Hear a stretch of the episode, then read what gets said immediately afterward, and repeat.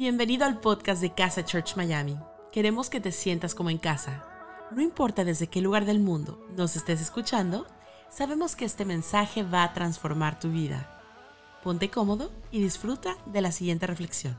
Hey, bienvenido a casa, qué bueno que estés con nosotros. Mi nombre es Ezequiel y junto con mi esposa Marcela pastoreamos esta iglesia increíble que se llama Casa. Tenemos algo precioso que estamos viviendo, que estamos hablando de hablar con Dios. 21 días hablando con Dios. De hecho, hemos empezado 21 días de ayuno y oración, de buscar intencionalmente a Dios todos los días. Ahí andan algunos con su ayuno, unos diciendo estoy ayunando de un jueguito, otros dicen que están ayunando de, redes sociales, yo estoy ayunando de azúcar, así que ando así como más molestoso.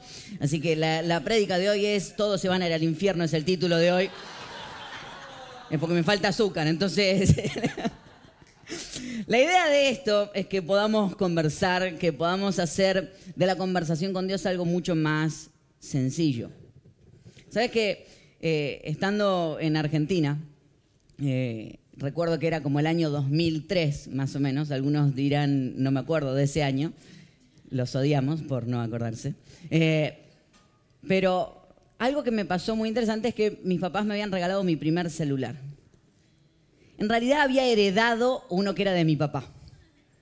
Era uno de esos gigantes, este, tenía como este tamaño más o menos, y no es que era pura pantalla, sino que era puro plástico. Y recuerdo que lo que hice fue por primera vez preparar y poner mi mensaje de voz para cuando alguien me llamara. Entonces, como estaba en mis 17, 16 años más o menos, decidí hacer por primera vez el famoso chiste en el que uno en el mensaje de voz deja él, cuando te llama uno dice, hola, hola. Entonces el chiste en general cierra cuando te dicen, usted es parte de una broma, por favor deje su mensaje. Pero yo decidí hacerlo un poquito más largo. Entonces, cuando me llamabas por teléfono y yo no contestaba, mi contestadora decía, hola. Claro. Sí, sí, claro. Usted ha sido parte de una broma, por favor, después de esta señal deje su mensaje. Claro, lo que no sabía es que un día de estos me iba a llamar mi abuela. Yo estaba viendo en la casa de mi abuela en esos días. Entonces me llama mi abuela y cuando yo llego a la noche a la casa, me dice, nene, te esperé toda la noche con la cena preparada. Le digo, Abu, ¿de qué estás hablando? Dice, te llamé por teléfono. Y me dijiste hola, y me dijiste que sí, que venías a comer esta noche. Y me di cuenta que mi abuela había hablado con mi contestador automático y nunca había terminado de escuchar la última parte en la que le decía, usted es parte de una broma, después de la señal deje su mensaje. Me pregunto cuántos de nosotros en la relación que entramos con Dios hacemos una conversación unidireccional y nos vamos mucho antes de que Dios pueda contestarnos. Y después nos quejamos de que no estamos recibiendo lo que esperábamos cuando Dios quiso contestarnos, pero nosotros nos fuimos directamente de la conversación. Hoy quiero hablarte que para hablar con Dios hay una parte importantísima que es que necesitamos escuchar a Dios. Ahora, la pregunta es cómo podemos escuchar a Dios. Y hoy quisiera que conversáramos y tratáramos de desasnar cuatro preguntas básicas. Primero, ¿a qué tipo de gente le habla Dios? Quiero comenzar hablando de si es a cierta gente específica que Dios le habla de una manera específica. Lo segundo es cómo saber de que la voz que estoy escuchando es realmente la voz de Dios y no soy yo mismo hablándome a mí mismo. Lo tercero que quisiera hablar es cuándo es que habla Dios. Y por último, ok, ahora que entendí todo esto, ¿cómo puedo entonces escuchar la voz de Dios? Y quiero que vayamos juntos entonces al libro de Éxodo capítulo 3, versículos del 1 al 10. Vamos a leer juntos. La enseñanza de hoy se llama Escuchando a Dios. Dice, un día en que Moisés estaba cuidando el rebaño de Jetro, su suegro, que era sacerdote de Madián, Llevó las ovejas hasta el otro extremo del desierto y llegó a Oreb, la montaña de Dios. Estando allí, el ángel del Señor se le apareció entre las llamas de una zarza ardiente. Se prendió fuego un arbolito. Dice Moisés, notó que la zarza, el arbolito, estaba envuelto en llamas, pero no se consumía. Así que pensó, qué increíble. Voy a ver por qué no se consume la zarza. Cuando el Señor vio que Moisés se acercaba a mirar, lo llamó desde la zarza. Moisés, Moisés. Aquí me tienes, respondió. No te acerques más, le dijo Dios. Quítate las sandalias, porque estás pisando tierra santa. Yo soy el Dios de tu padre. Yo soy el Dios de Abraham, de Isaac, de Jacob. Y al oír esto, Moisés se cubrió el rostro, pues tuvo miedo de mirar a Dios. Pero el Señor siguió diciendo, ciertamente he visto la opresión que sufre mi pueblo en Egipto. Los he escuchado quejarse de sus capataces y conozco bien sus penurias. Así que he descendido para librarlos del poder de los egipcios y sacarlos de ese país, para llevarlos a una tierra buena y espaciosa, tierra donde abunda la leche y la miel. Me refiero al país de los cananeos, hititas, amorreos, fereceos, heveos y jebuseos. Han llegado a mis oídos los gritos desesperados de los israelitas. Y he visto también cómo los oprimen los egipcios. Así que disponte a partir.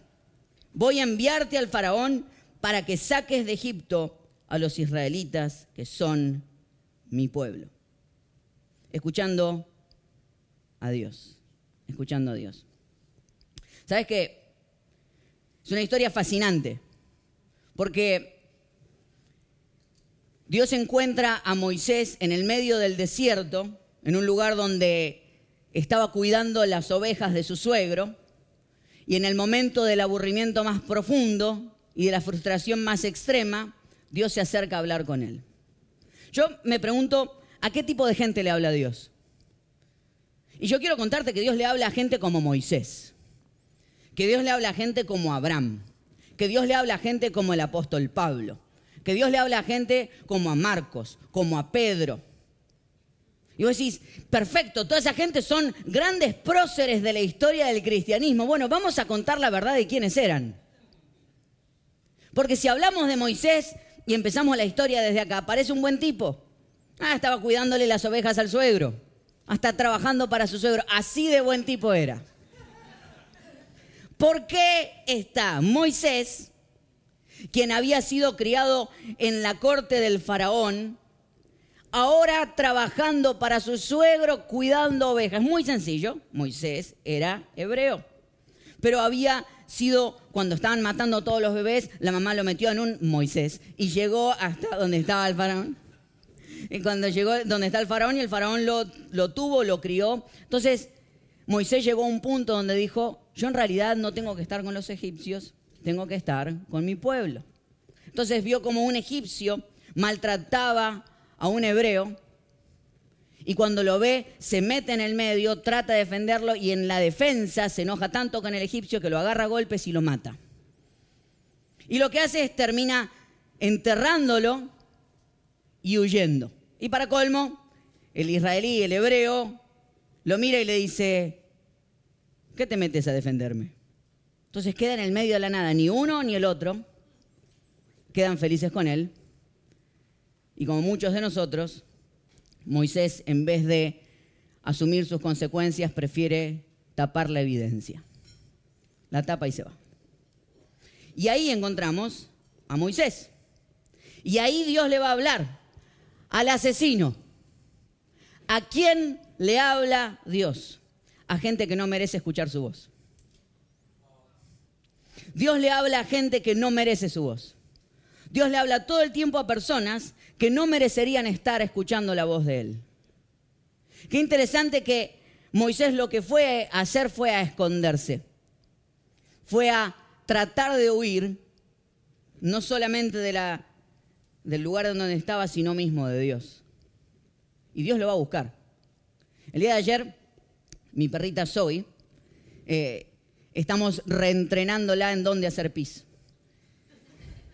Entonces mi esposa se puso a decir, le voy a cambiar el lugar donde hacer pis y donde hacer pupu, la voy a cambiar de lugar y estamos en ese entrenamiento. Y el día de ayer hizo pis donde debía ser y pupu donde quería ser. Entonces cuando llegó el momento, estamos entendiendo de que hay que darle felicitación cuando hace bien y regañarla cuando hace mal para que entienda las cosas. Entonces me tocó a mí regañarla. Entonces cuando le regañé le dije, muy mal Zoe, muy mal, eso no se hace. Y esta fue la reacción de ella. Ustedes estarán diciendo, esa es la cama. Sí, acérquense un poquito más y vean qué es lo que hizo, dónde es que ella estaba en realidad. Decidió esconderse debajo de la cama, sabía que por mi elasticidad no iba a llegar ahí abajo definitivamente. Y desde lejos mirarme y decir, yo quiero huir de ti. Como ella, muchos de nosotros lo que hacemos cuando sentimos que hicimos mal las cosas y escuchamos la voz de Dios es subir para el lado incorrecto. Lo hizo Adán cuando pecó y, aparece Dios y dice, ¿dónde estás, Adán? Qué interesante que cada vez que pecamos y hacemos mal las cosas, Dios decide buscarnos. Qué interesante que Dios siempre le habla a gente que no merece escuchar su voz. Qué interesante que si alguna vez no te has sentido merecedor de escuchar a Dios porque tienes demasiadas culpas, estás en el lugar perfecto. De hecho, alguna vez me enseñaron, no, no, para escuchar la voz de Dios hay que ser santo, hay que hacer todas las cosas, hay que corregir, hay que tener una vida de oración perfecta de todos los días. Entonces a esa gente le habla Dios cuando la realidad es que si yo leo la historia desde el comienzo, desde Génesis hasta Apocalipsis, Dios está buscando relacionarse con el hombre y la mujer y está haciendo absolutamente todo, si Él mandó a su hijo a morir por mí porque quiere tener relación conmigo, si Él lo que está queriendo buscarme todo el tiempo, la realidad es que Él está buscándome todo el tiempo. No puede ser, no puede ser que la culpa se meta en el medio. El otro día estábamos viendo con mi esposa la serie, una serie Netflix, en realidad era una película, la de los dos papas, que si no la han visto es muy, muy buena. Y en la conversación que ellos tienen en un momento, hablan de que uno habla que no puede escuchar a Dios y el otro le dice, pero la realidad es que Dios está siempre en un viaje. Y el otro le dice, ¿qué tipo de viaje hablas? El de buscar al hombre todo el tiempo. Entonces dice, ¿dónde encontramos a Dios? En el camino. Es que a veces que necesitamos salir de la guarida y dejar de escondernos y empezar a entender que Él quiere hablarnos. Dios le habla todo el tiempo a gente que no merece escuchar su voz. Ahora, ¿cómo sé? Porque estoy claro de que ninguno de nosotros merece escuchar su voz. Pero ¿cómo sé que la voz que estoy escuchando no es mi voz hablándome a mí mismo? ¿Cómo no es decir, sí, rompe el ayuno y come azúcar hoy? ¿cómo, sé que, en realidad no es eso lo que estoy imaginando?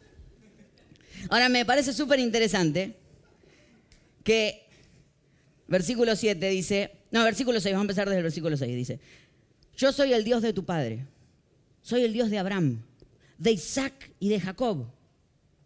Al oír esto, Moisés se cubrió el rostro, pues tuvo miedo de mirar a Dios. Imagínense, se había escapado, había huido, y lo primero que aparece es Dios le dice, hola, yo soy el Dios de Isaac, de Abraham y de Jacob. Básicamente soy un Dios que tiene memoria. Y, Moisés dijo, uff.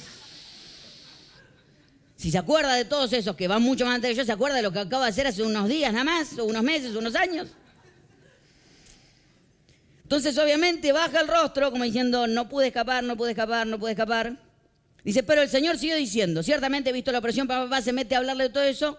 Versículo 10 dice, así que disponte a partir, voy a enviarte al faraón para que saques de Egipto a los israelitas que son mi pueblo.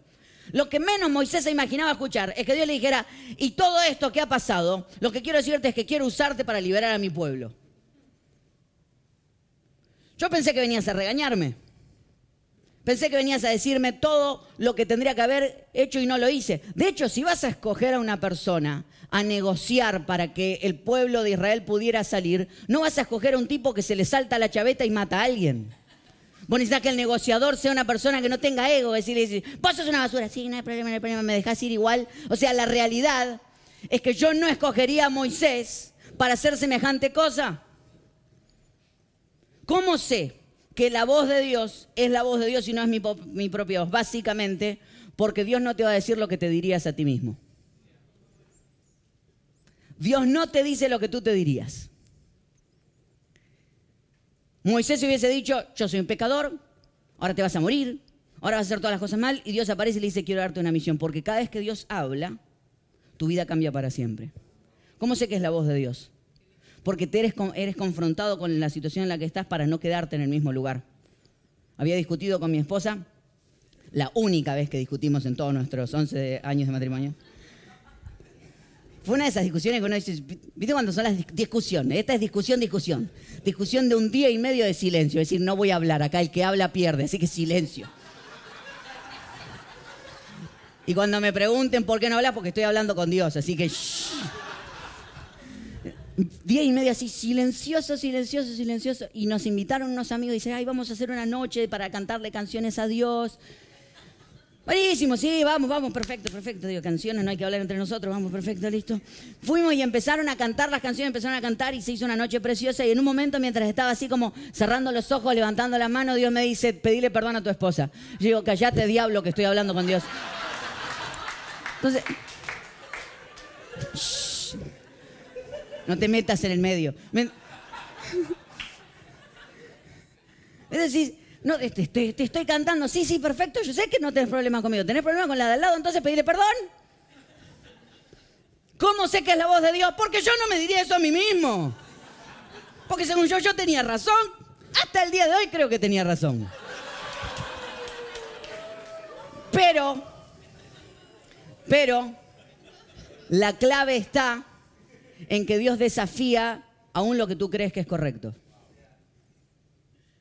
Y te empuja a cambiar porque cada vez que te encuentres con Él, Él te desafía a ser una mejor persona todas las veces. ¿Cómo sé que es la voz de Dios? Porque en Génesis cuando la voz de, Dios habló por primera vez, creó. Cada vez que Dios me habla, está creando algo nuevo. Porque cuando la voz de Dios habló en Génesis por primera vez, estableció orden. Cuando Dios habla, ordena mi vida y me dice, esto no está bien, esto no está acá, esto debería estar en el lugar, esto debería ir en otro lugar. Porque cuando Dios habló por primera vez en Génesis, hizo que la tierra produjera. Todo lo que Dios me habla produce cosas. ¿Cómo sé que es la voz de Dios? Porque cuando terminó de hacerlo dijo, esto es bueno, porque lo que Dios produce en mi vida, que produzcan los demás a través de las cosas que me dijo, son buenas.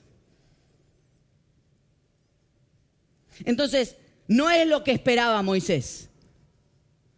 Entonces ahí está la clave. Es la voz de Dios.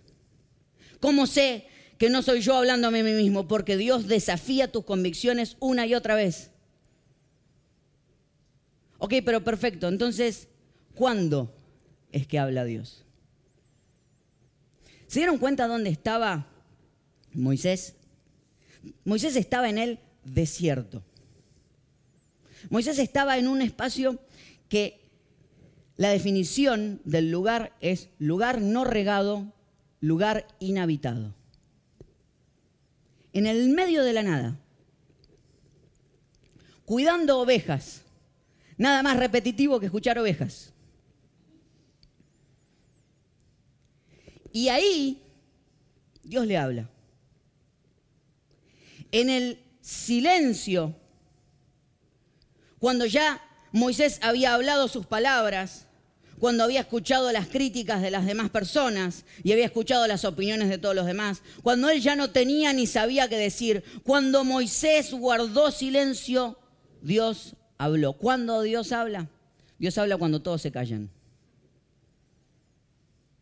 Dios habla cuando las opiniones de los demás se callan.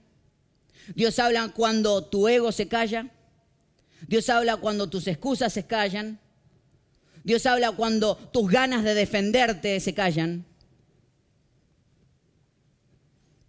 Me regalaron para mi cumpleaños unos audífonos que tienen la capacidad de sellar automáticamente cuando te los pones desaparece el mundo de alrededor. Te, sellan los oídos completamente. De hecho, cuando me lo regaló a los primeros días, mi esposa me hablaba y yo era como que estaba en otro planeta. Entonces, de hecho, el otro día los tenía puestos y apareció de atrás mío con mi perrita levantada así, me pegué el susto de la vida. Pues yo estaba metido así, y de repente veo un perro así al lado mío y digo, ¡ah! o sea, desaparezco del mundo. Cuando me los pongo es como que... y cuando para colmo no solamente sellás los oídos, sino que pones música, no escuchás nada. Nada, nada, nada. Vos y tus pensamientos y la música que está entrando. Entonces puse a investigar cómo es que funciona ese sistema para que no escuches nada. Entonces lo que hace es que los audífonos tienen micrófonos hacia afuera, que reciben el ruido que está entrando y hacen un ruido contrario de tal manera que logran generar silencio en tus oídos. O sea, si el, ruido es agudo, van a mandar un ruido grave. Si el ruido es grave, van a mandar un ruido agudo, básicamente para hacerlo. Si las ondas son así, las otras ondas van a ser al revés, al punto que eso va a generar el silencio en tus oídos.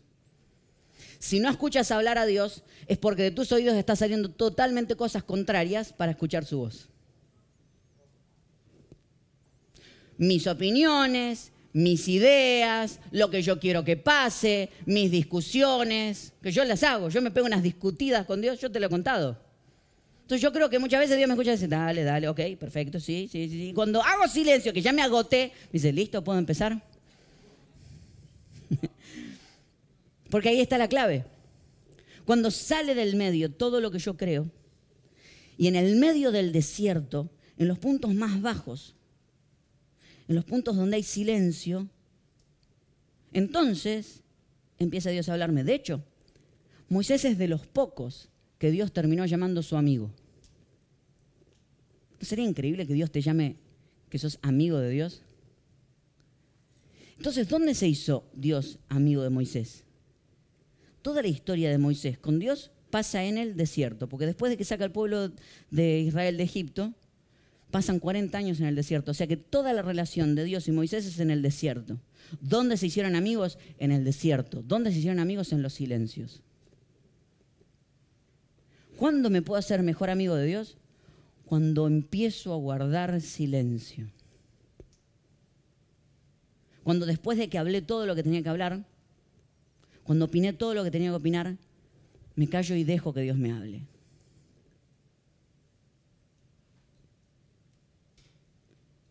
Y en los incómodos silencios apago los ruidos, las cosas que me distraen. Y paso por esos lugares que parecen hasta incómodos.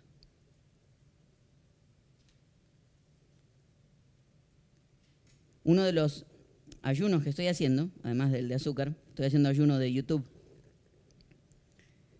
Entonces, claro, me van quedando como horarios libres. Entonces, algunas veces lo que hago es que no miro YouTube, pero miro Netflix. No estoy rompiendo el ayuno. Y mientras lo hacía, yo digo, ¿qué capacidad tenemos de esquivar los silencios? Algo que ocupaba mi cabeza, tal vez te pasó en medio del ayuno, que lo reemplazaste por otra cosa, pero que no era la idea de buscar a Dios. ¿Qué pasa con nuestra habilidad de no poder encontrarnos con Dios en esos silencios?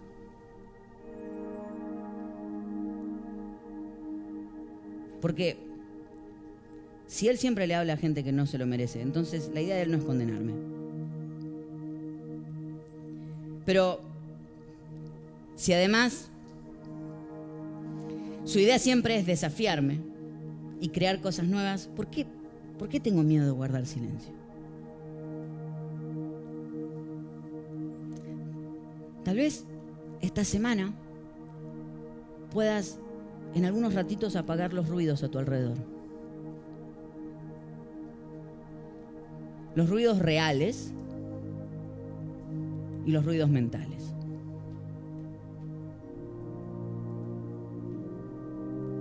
Y pasar momentos en los que Dios pueda hablar y decirte las cosas más dulces que alguna vez hayas escuchado.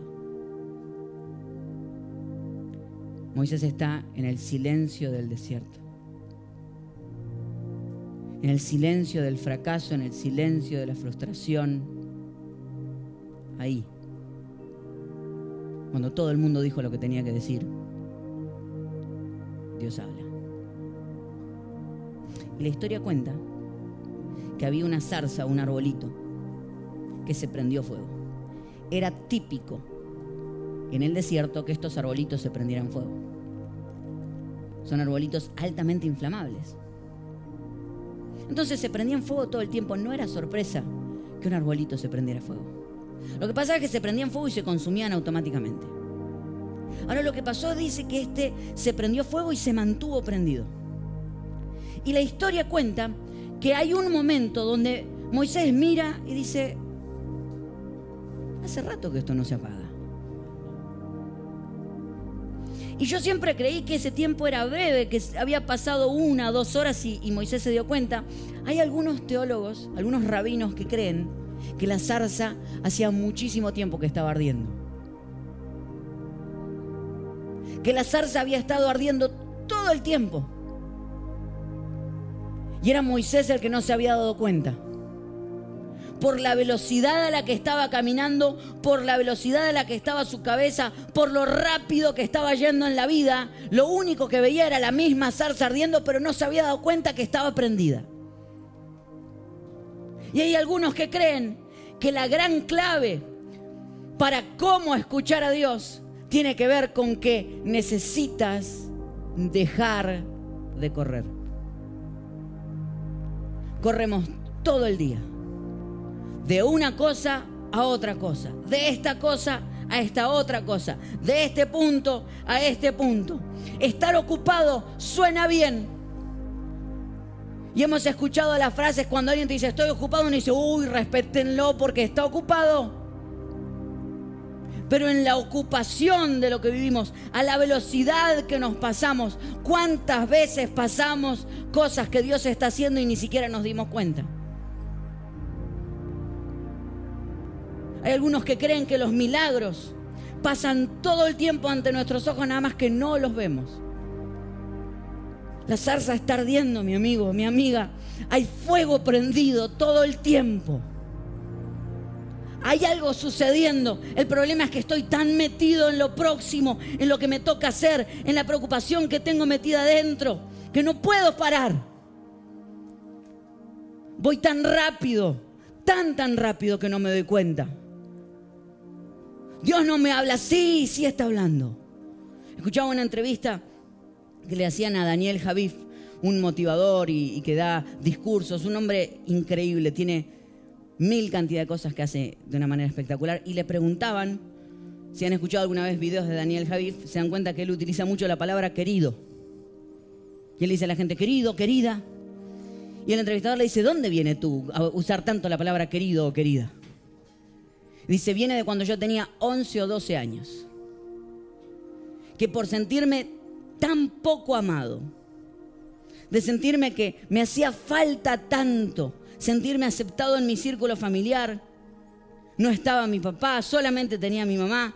Estaba desesperadamente hablando con quien creo era Dios en ese momento, diciéndole, necesito sentirme amado una vez en la vida, aunque sea.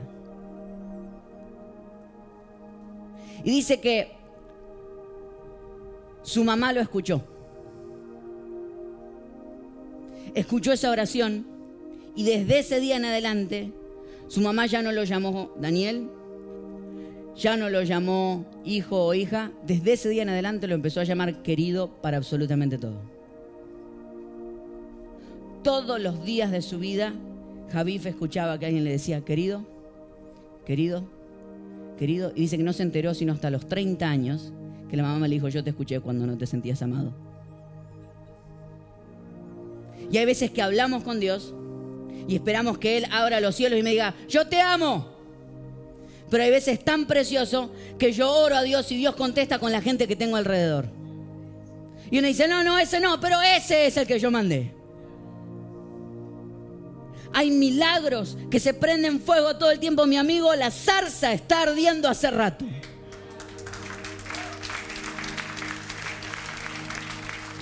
Hay cosas que están prendidas hace rato. Mi esposa invitó a unas amigas a, tomar el té el otro día a la casa. Porque yo le regalé para una de las fechas, que no fue idea mía, porque no, me voy a hacer de esta idea, sino que hablando con Lala, que es su mejor amiga, le digo, ¿qué le puedo regalar a mi esposa? Cada vez que llegan las fechas importantes, Lala sabe que yo le voy a llamar desesperadamente. ¿Qué compro?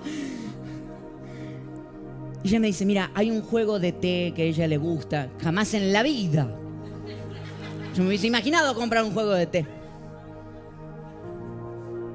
Yo vengo de la ciudad de Morón, en Buenos Aires, Argentina. Comíamos en una tablita de madera.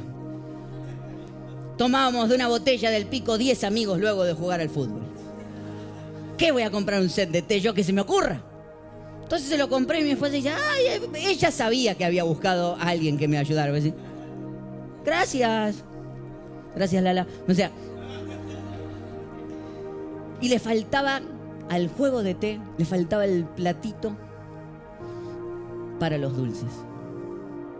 Y una amiga esta semana, que fue la que, una de las que ella invitó a, a tomar el té a su casa, le encantó, dice, y se dio cuenta que le hacía falta el platito en el que van los dulces.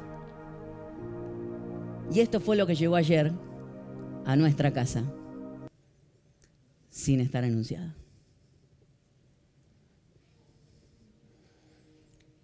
Y ustedes dirán, pensé que había llegado un gran plato lleno de dulces. ¿Un platito llegó? Sí. Esos son los pequeños milagros que Dios está haciendo todo el tiempo. Y que Dios está escuchando todo el tiempo. y moviendo los corazones de personas a tu alrededor sin que tú te hayas dado cuenta. Porque Dios, mi amigo, habla a través de su la Biblia, habla a través de personas, habla a través de las canciones, pero aún habla a través del viento. Dice que cuando estaba a punto de entrar, Dios le dice, espera, espera, espera, espera, Moisés. Quítate las sandalias de los pies, porque la tierra que estás a punto de pisar es tierra santa. ¿Se dieron cuenta? Que no hay un pase de magia en la historia. No hay una traslación en la que dice que Moisés se acercó y una luz bajó y hizo, lo desapareció y lo apareció en Tierra Santa. No es que Dios dijo, a partir de este momento esta tierra es santa. No. Dios le tuvo que hacer dar cuenta a Moisés que hacía rato estaba pisando Tierra Santa. Y él no se había dado cuenta porque cada vez que en tu vida entras en espacios donde te das cuenta que Dios está presente, entonces ese lugar se ha transformado en Tierra Santa en ese mismo lugar. Y Dios le hace quitar las sandalias. Y los rabinos antiguos dicen que las sandalias se quitaban cuando uno estaba en el santuario mismo. ¿Podés creer de que todavía no había sido construido un solo santuario para Dios y el primer santuario que Dios utiliza es el desierto, un árbol en el medio de la nada? Será entonces que los santuarios no son los templos, sino aquellos espacios donde yo me doy cuenta que Dios está presente. Quería Dios decirnos entonces que cada vez que estoy caminando por un lugar y veo y olfateo y estoy presente y no estoy corriendo, estoy caminando con mis hijos, con mis amigos, disfrutando de algo, ahí está Dios. Y cuando eso pasa, digo, esto es tierra santa. Entonces vas a empezar a ver todo, todo, todo, todo como una oportunidad para relacionarte con Él. Cuando era chiquito me enseñaron una canción que decía Dios está aquí tan cierto como el aire que respiro, tan cierto como la mañana se levanta, tan cierto como que le hablo y Él me puede oír. Dios está aquí tan cierto como el aire que respiro. ¿Sabías que la palabra en griego y en hebreo para respirar es neuma, en griego es ruaj, en hebreo, y la misma palabra que se utiliza para respirar es la misma palabra que se utiliza para espíritu. Por lo cual cada vez que estoy respirando, estoy respirando el Espíritu de Dios. Por eso cuando una persona viene a la tierra, lo primero que tiene que hacer no es solamente nacer, sino tomar ese primer aire y respirar a Dios. Y lo último que hacemos en esta tierra es exhalar y nombrar el, Dios, el nombre de Dios por última vez en nuestra vida. ¿Es el aire el espacio donde Dios habita? Sí, es todo lugar. Y cada vez que respiro, Dios está presente. Y si yo soy consciente de eso, entonces me habré dado cuenta que Dios habla con quienes no merecemos escuchar su voz. Que Él no me dice lo que yo me diría a mí mismo, gracias Señor. Que Él me habla cuando yo guardo silencio que él estaba esperando que caminara un poquito más lento para que no tuviera que hacer nuevos milagros, sino para que yo me diera cuenta que los milagros ya están sucediendo. Entonces tal vez mientras respiro,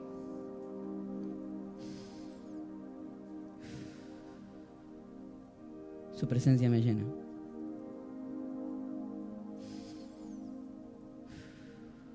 Se van mis cargas.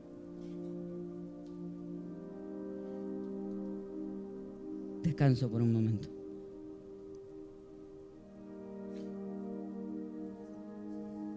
Es mi oración, Señor.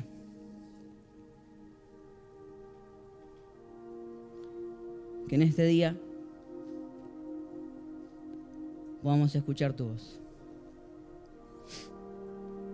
Que este día nos hables. Perdón. Es mi oración que nos hagas más conscientes de que nos estabas hablando hace rato.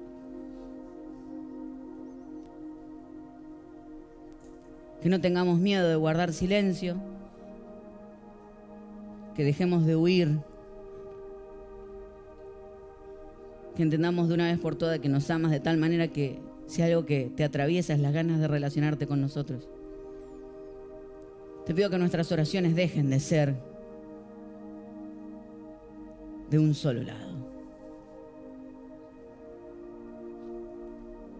Que dejen de ser un monólogo.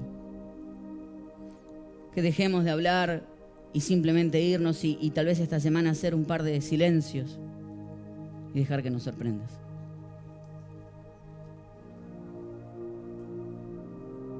Te pido, mi Dios, de que tu voz nos sorprenda una vez más y que nos sigas hablando.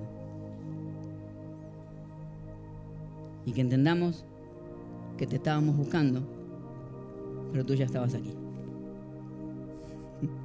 Es tan cierto como el aire que estoy respirando. Tan cierto como que hoy se levantó el sol y pudo ser la mañana. Y es tan cierto como que yo te hablo y me puedes oír. Te gracias, Señor, en el nombre de Jesús. Amén.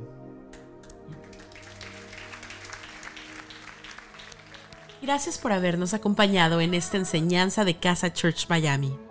Esperamos que haya sido de mucha ayuda.